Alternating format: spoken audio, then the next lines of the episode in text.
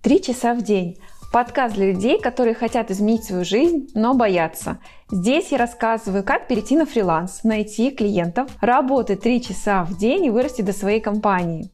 Меня зовут Людмила Алимахина. За 4 года из фрилансера я выросла в digital-агентство, совмещая работу с воспитанием трех детей. Здесь делюсь своим опытом, как начать работать на себя и получать удовольствие от жизни. В этом сезоне вы узнаете, как начать свой путь во фрилансе, и неважно, работаете вы в офисе или мама в декрете, как перестать бояться нового, как найти первого клиента, что делать, если тебя близкие не поддерживают, как совмещать работу на фрилансе и личную жизнь. Подписывайтесь на подкаст на площадках, чтобы не пропустить новые выпуски.